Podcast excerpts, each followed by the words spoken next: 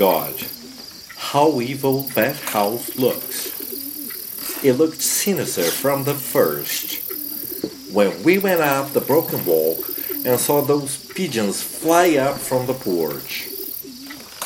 They say the pigeons are the souls of the Blassenvilles let out of hell this sunset.